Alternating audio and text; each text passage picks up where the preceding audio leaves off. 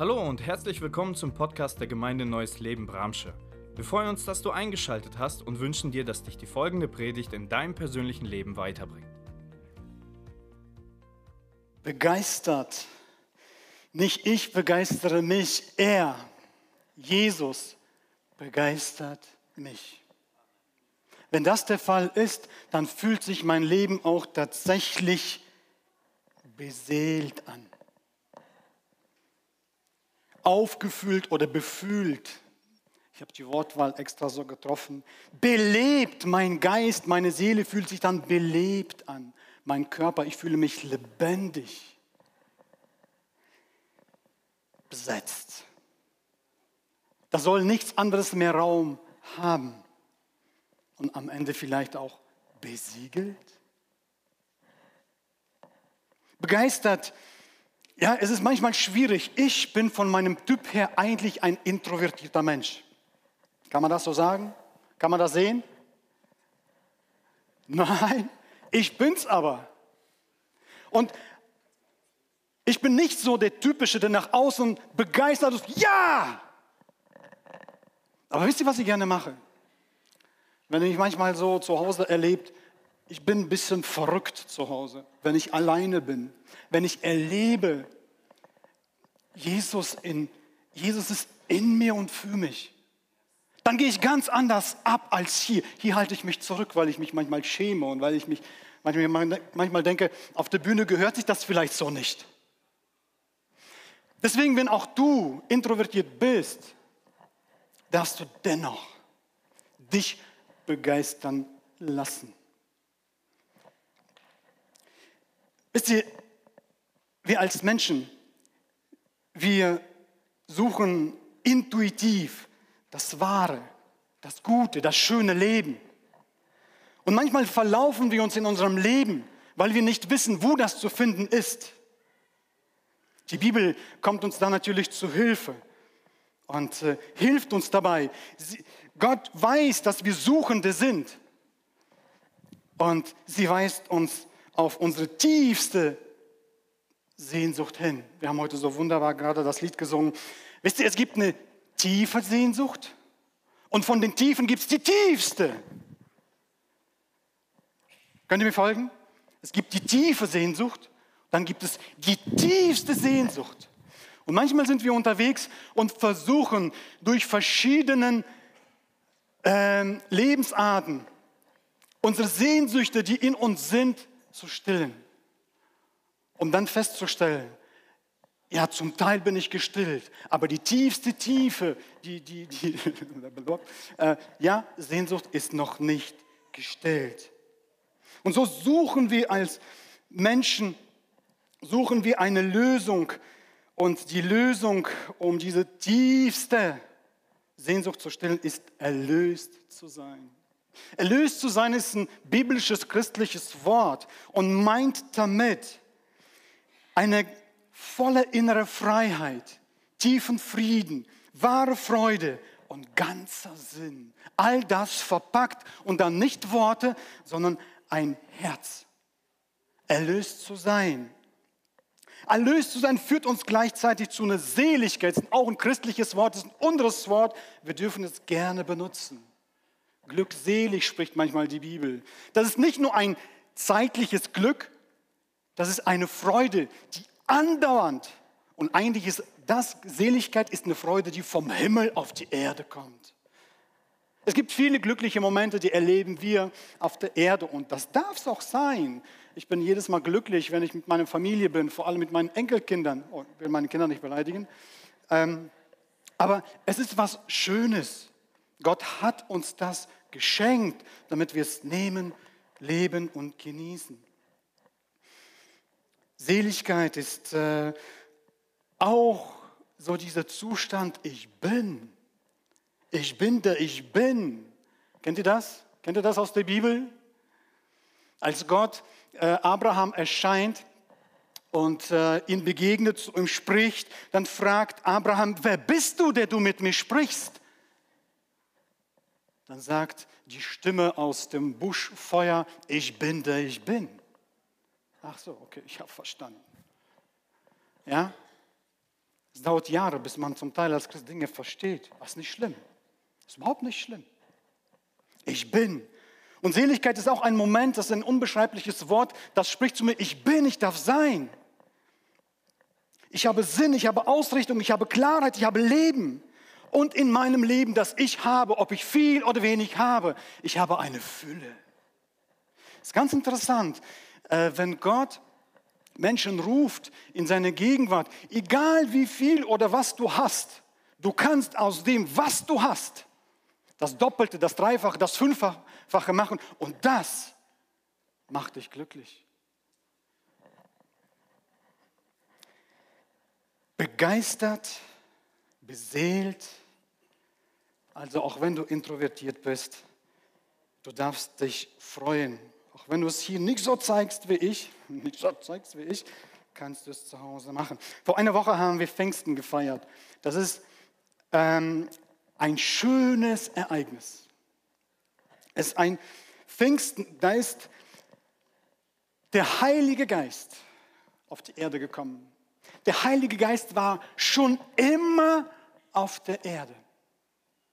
Wenn wir das Erste Testament lesen, auch das sogenannte Alte Testament lesen, da war der Heilige Geist von Anfang an der Schöpfung da. Er brütete er brütete über Wassern, er brütete und er machte lebendig, er schuf, er brach hervor. Aber er brach Leben hervor, neues Leben hervor. Er gab Bestimmung und Zugehörigkeit.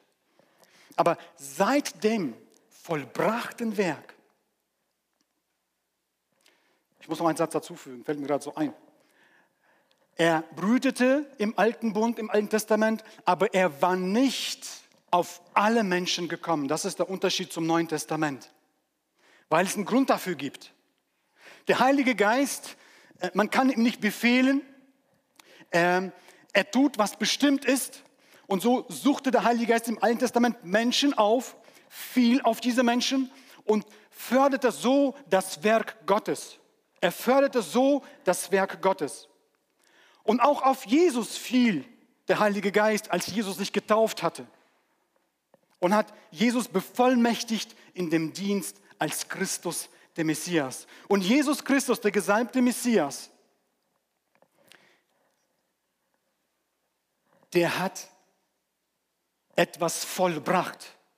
Und dieses Vollbrachtsein, das führt uns dahin, dass heute jeder einzelne Mensch die Erfahrung die, die, äh, die Begegnung und das Leben mit dem Geist und in der Fülle des Geistes leben kann. Das geht aber erst ab dem Kreuz, als Jesus erfüllt hat, vollbracht hat, die Sündung für mich und für dich. Amen. Dieser Heilige Geist, der gekommen ist, das ist nichts Mystisches, liebe Gemeinde. Manchmal kann man sich unsere Welt tatsächlich, äh, ich weiß nicht, ob ihr äh, die Philosophie so ein bisschen verfolgt und auch ähm, die Psychologie und alles, was so draußen, diese Geisteswissenschaften, wenn man das so ein bisschen verfolgt, dann entdecken wir, dass in den letzten zehn Jahren unsere Welt, unsere gebildete Welt sehr mystisch sich entwickelt. Aber der Heilige Geist ist keine Mystik, obwohl es vielleicht nicht diese Kategorie gehört. Er ist Gott und Herr, lebendig, der ist für uns gekommen. Und auch er duldet nichts an seiner Seite. Entweder er und gar nichts oder wenn vieles, dann er nicht. Das ist ganz wichtig.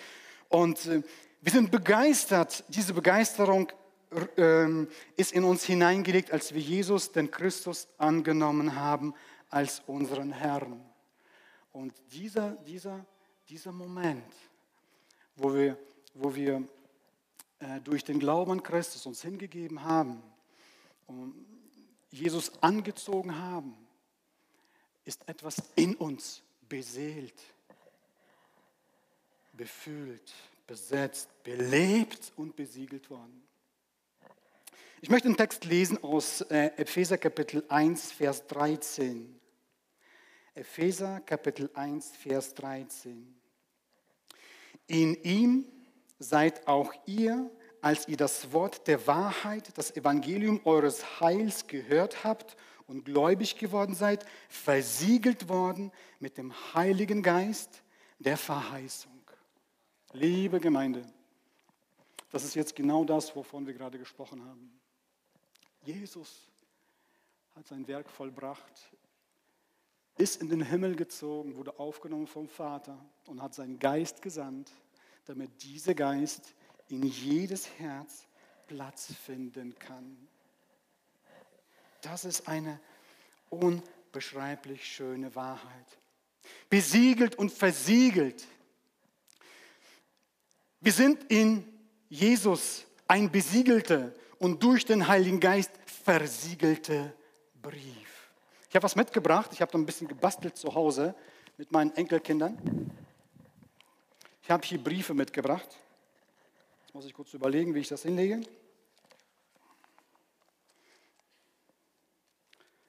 Also Jesus ist. Jesus ist dieser Brief.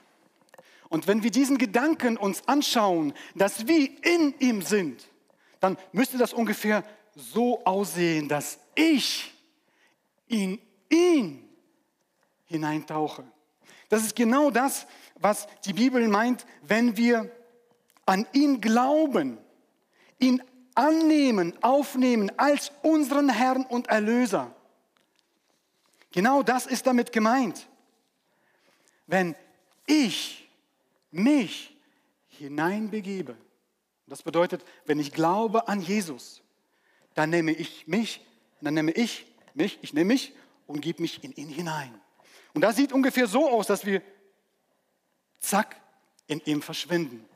Ich mache das mal eben, das, äh, um das ein bisschen zu veranschaulichen. Zack, und mich sieht man nicht mehr.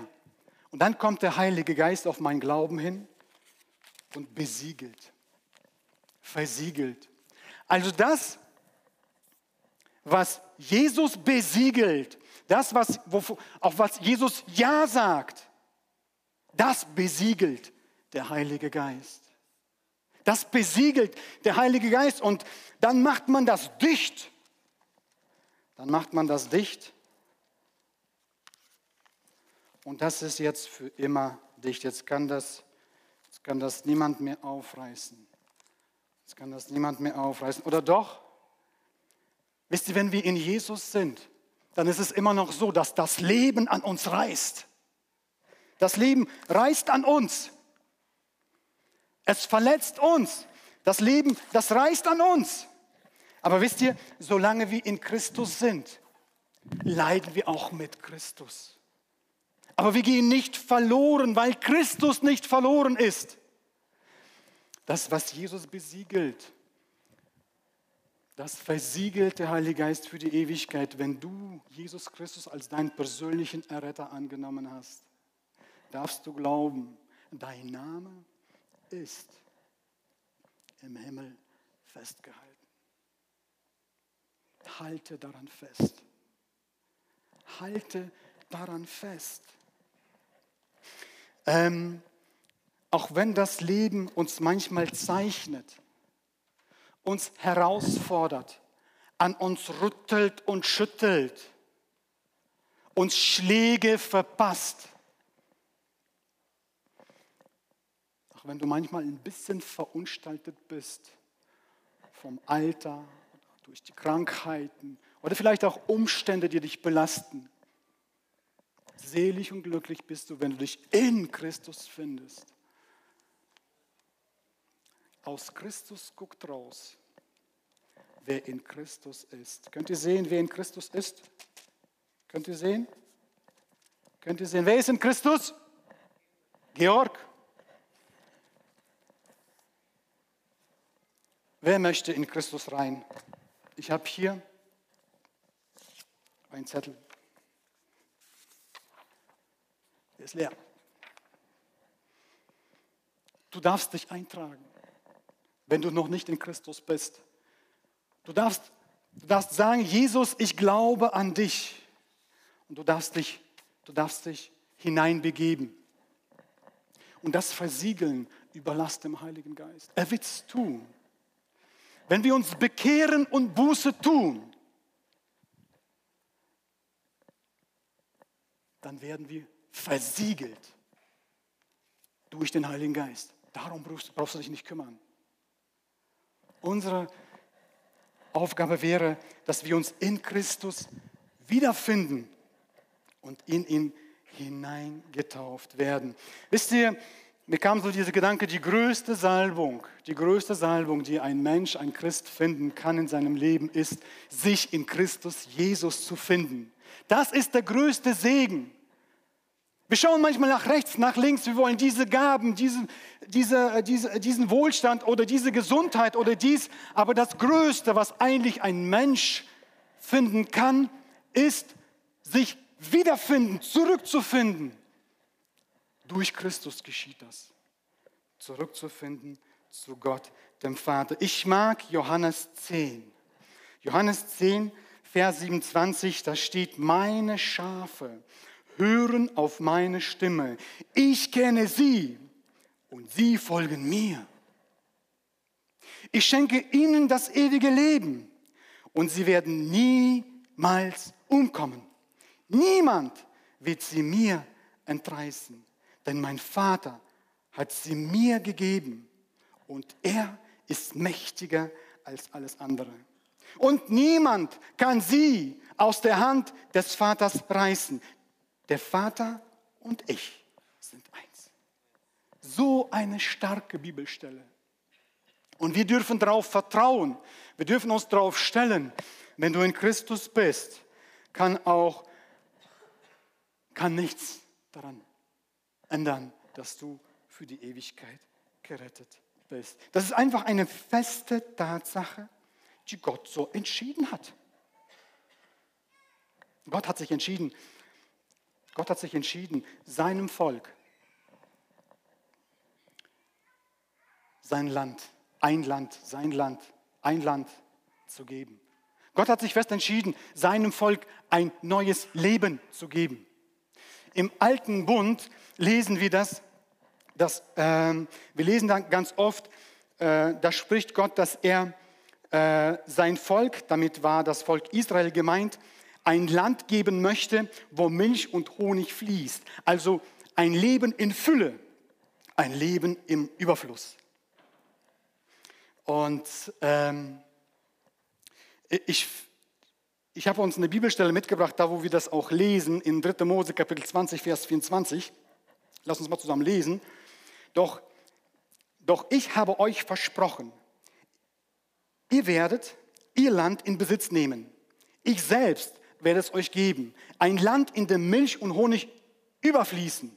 Ich bin der Herr, euer Gott, der euch aus allen Völkern ausgesondert hat. Ich finde hier diese Aussage richtig, richtig toll. Ich habe die auch äh, fett markiert. Ihr werdet ihr Land in Besitz nehmen. Ich selbst werde es euch geben. Das ist eine Aussage, die ist sehr spannend und ich finde die sehr schön. Ich werde es euch geben, nimmt es euch. Aha, Wisst ihr, damals, Gott gab dem Volk Israel eine feste Zusage, sagt, dieses Land, seht ihr da hinten, da hinten, seht ihr das? Das gehört euch. Geh hin und nimm's dir. Ich geb's dir. Ja toll, ja, gibst du es mir oder sollst du es mir nehmen? Und genau das ist es. Genau das ist es. Auch wir als Menschen, die wir herausgerufen sind, dürfen in Christus auch eine unsere Zugehörigkeit, die uns zugesprochen wird, annehmen. Ich möchte gleich in diesen Gedanken hineingehen und einfach in drei, drei Punkten kurz ansprechen, meine neue Zugehörigkeit. Gott hat sich schon, Gott hat längst alles klar gemacht. Gott möchte dir geben. Wisst ihr, der Teufel will nehmen. Gott sagt, ich möchte in dir Neues schaffen. Der Teufel sagt, nein, nein, nein, nein, das Alte ist genug. Nein. Gott sagt zu uns in Jesus Christus, ja. Und der Teufel sagt, ach, Palaber, redest, aber im Alltag. Und dann geht es genau darum, dass das, was wir schon sind, in Anspruch zu nehmen. Ein gesegneter Bruder hier in der Gemeinde hat mir mal geholfen, auf diesen Gedanken zu kommen. Und der Gedanke hieß ungefähr so, Herr aufzuwerden, beginne zu sein. Herr aufzuwerden beginne zu sein.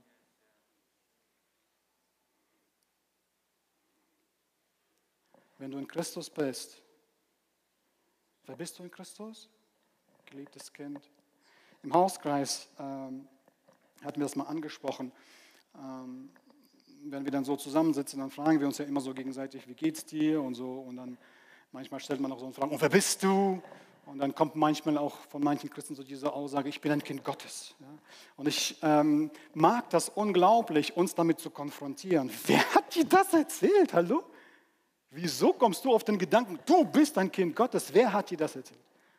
Und dann sitzt man ganz oft so, und äh, das war jetzt auch vor zwei Wochen so, da sagte diese Person, die war so ein bisschen erstmal, die fühlte sich ein bisschen, glaube ich, angegriffen. Ich weiß es nicht genau, aber. Und dann hat sie das, glaube ich, verstanden, wie ich das meine. Und dann sagte, ja, hier, also das kommt aus mir, aus, aus innen heraus. Wisst ihr, wenn Jesus drin ist, dann weißt du, wer du bist. Und dann darf man auch auftreten und darf auch Land in Besitz nehmen. Meine neue Zugehörigkeit von alt zu neu. Ich denke, jetzt ist auch so der Moment, wo Gott uns den Ball zuschmeißt. Wo Gott sagt, ich habe die gegeben, nimm's dir. Ich möchte ganz gerne diesen Satz, meine neue Zugehörigkeit, von hinten nach vorne aufrollen. Ich möchte auf, äh, beginnen mit Zugehörigkeit, neue und meine. Ich will einfach so ein paar Stoßgedanken euch geben und äh, möchte euch motivieren, dass wir uns auf den Weg machen. Oder wenn wir auf den Weg sind, nicht aufgeben, weitermachen. Ja? Manche fangen ja den Weg erst an, manche sind schon mittendrin. Äh, und so ist es eine Bewegung. Ähm, ähm, deswegen lasst uns das, den Satz mal von hinten nach vorne aufrollen, von alt zu neu. Bevor wir das machen, möchte ich noch mal so einen Satz, äh, der kommt von meiner jüngsten Tochter, die heute getauft wurde, ähm, in Erinnerung rufen. Wir wollen stets das Beste für uns. Er will stets das Bessere für uns. Das haben wir heute schon gehabt, ne? Das Tiefe und das Tiefste ja, das ist so ein Wortspiel. Also jeder Mensch äh, sucht das Beste. Äh, ne?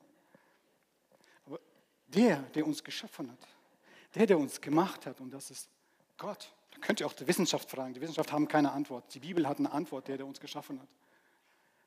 Wofür wir geschaffen sind, kann uns die Bibel geben. Und er will das Bessere, nicht das Beste, was wir wollen. Wir wollen das Beste, ist auch in Ordnung. Wir suchen auch stets das Beste. Dürfen wir auch, sollen wir auch. Aber lass uns auch auf Gott schauen und glauben und wissen, er will das Bessere für uns. Und deswegen führt er uns manchmal auch Herausforderungen oder nimmt uns auf Wege mit, die nicht immer bequem sind.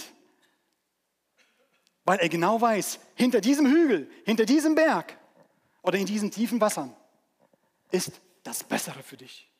Und da gehen wir hin. Und das geht natürlich durch Schlamm und Dreck.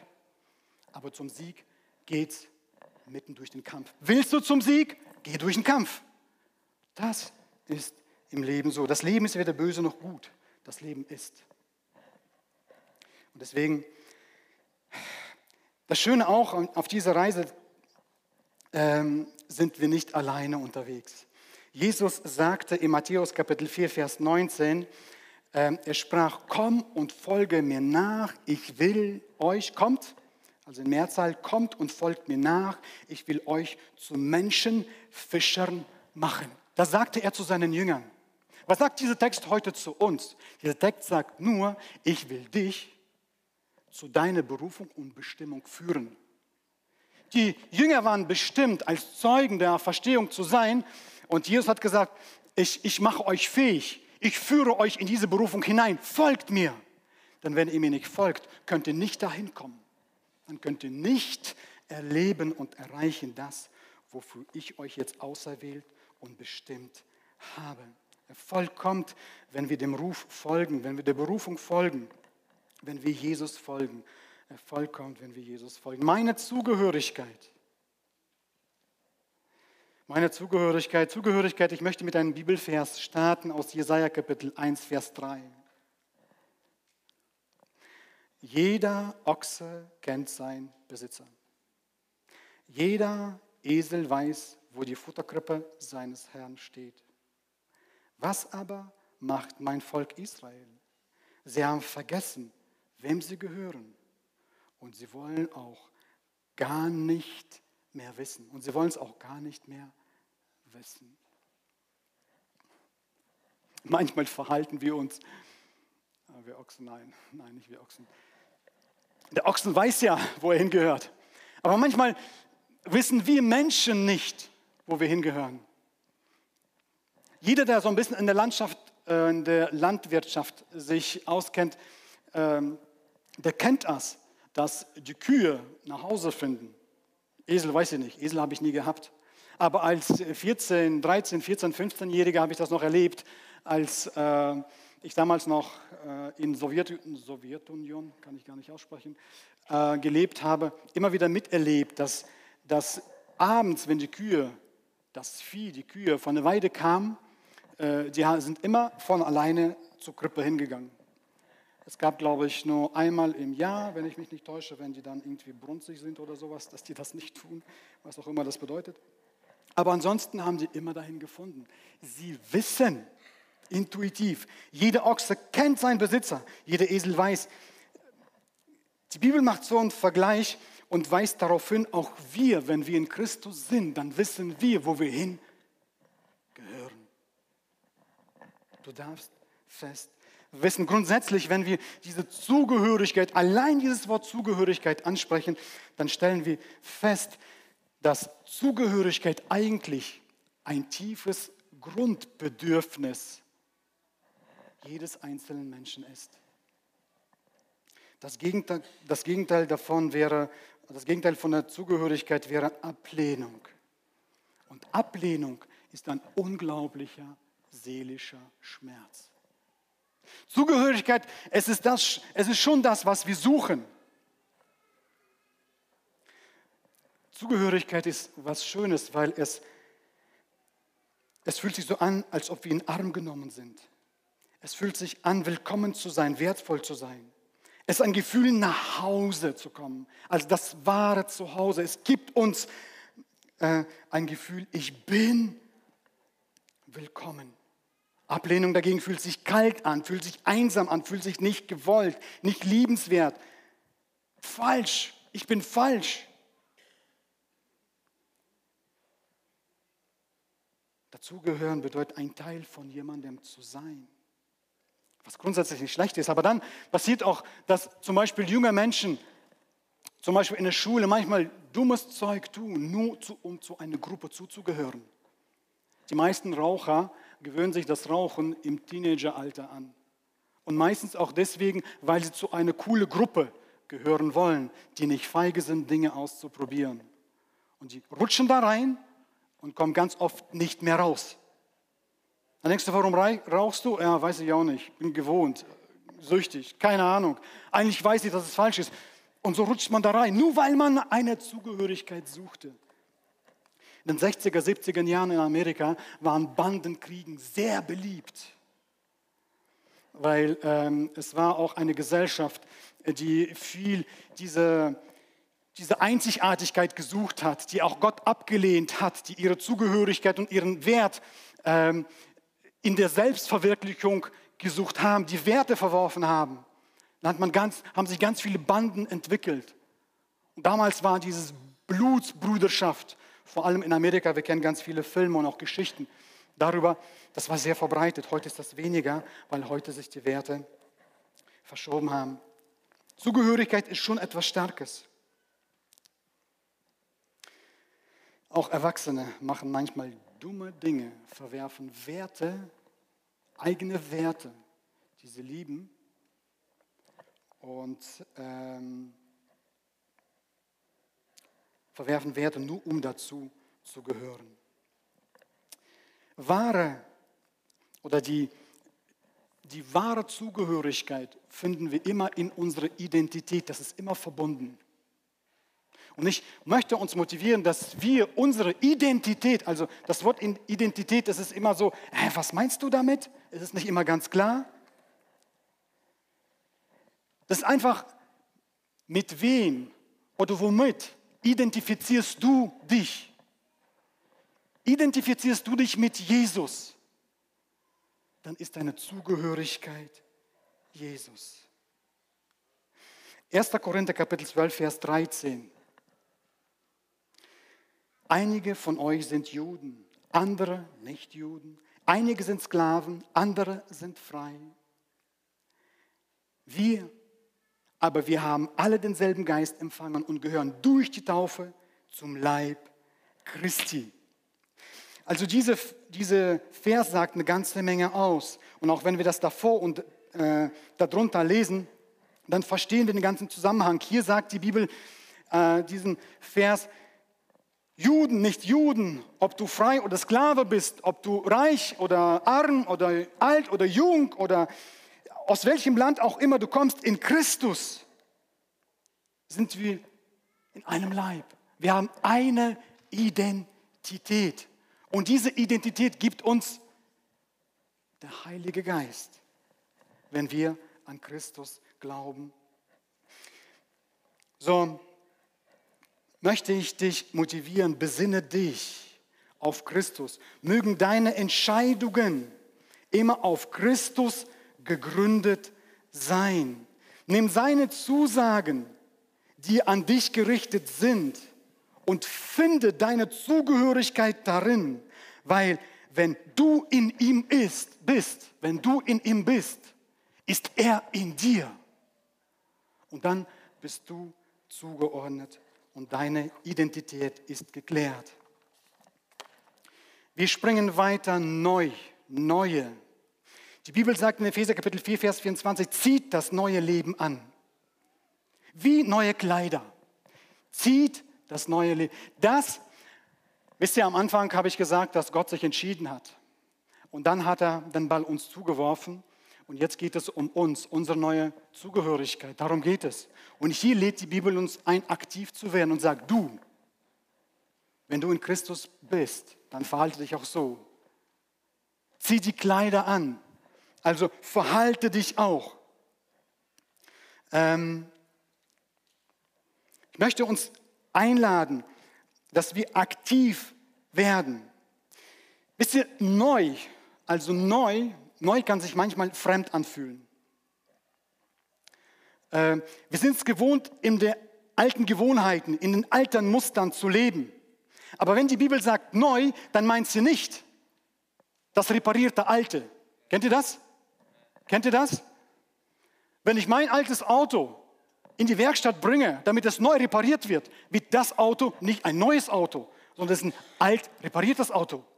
Aber wenn die Bibel von mir und von dir spricht, dann spricht sie von einem neuen Wesen, das in Christus geschaffen ist. Und das fühlt sich nicht immer bequem an oder gut an. Es fühlt sich sogar manchmal fremd an.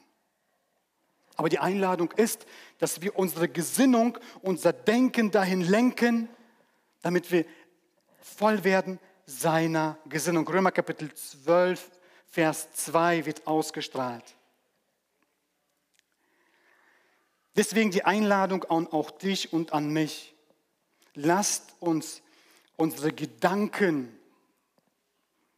dem neuen Menschen anpassen, damit wir auch die Frucht des neuen Menschen tragen. Natürlich wird das nicht immer sofort klappen, genauso wie ein kleines Kind, das wiedergeboren ist, äh, das geboren ist.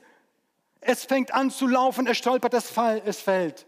Es steht aber wieder auf und läuft weiter. Irgendwann mal läuft es so dann so und dann joggt es. Und so entwickelt sich ein kleines Kind und auch ein Christ darf lernen, neu aktiv zu werden. Ich möchte euch nicht etwas vorenthalten an jüdische Lehre, äh, spricht hier ganz weise. Ich meine, es kommt aus dem Talmud. Das ist eine jüdische Lehre, die die Rabbiner aufgezeichnet haben und dem jüdischen Volk hinterlassen haben. Sie geht ungefähr so, achte auf deine Gedanken, denn sie werden zu deinen Worten. Achte auf deine Worte, denn sie werden deine Handlungen. Achte auf deine Handlungen, denn sie werden deine Gewohnheiten. Achte auf deine Gewohnheiten, denn sie werden zu deinem Charakter. Achte auf deinen Charakter, denn er wird dein Schicksal.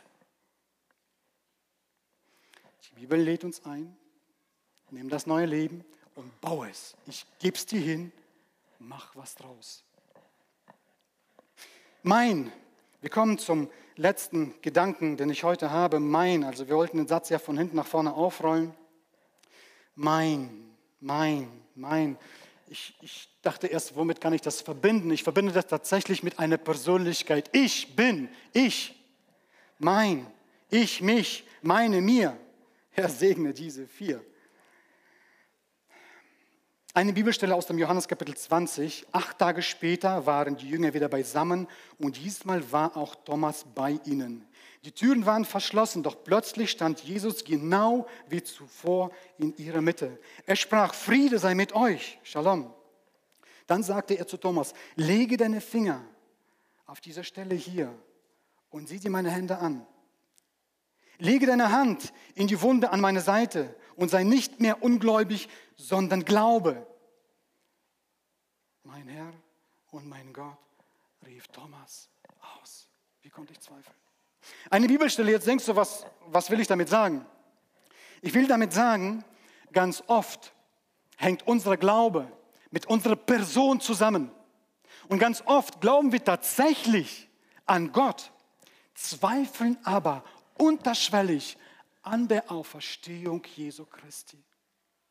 Und die Bibel sagt, dass äh, die Auferstehung, wenn wir die Auferstehung aus der Bibel wegnehmen, dann ist unser Glaube leer. Er ist leer.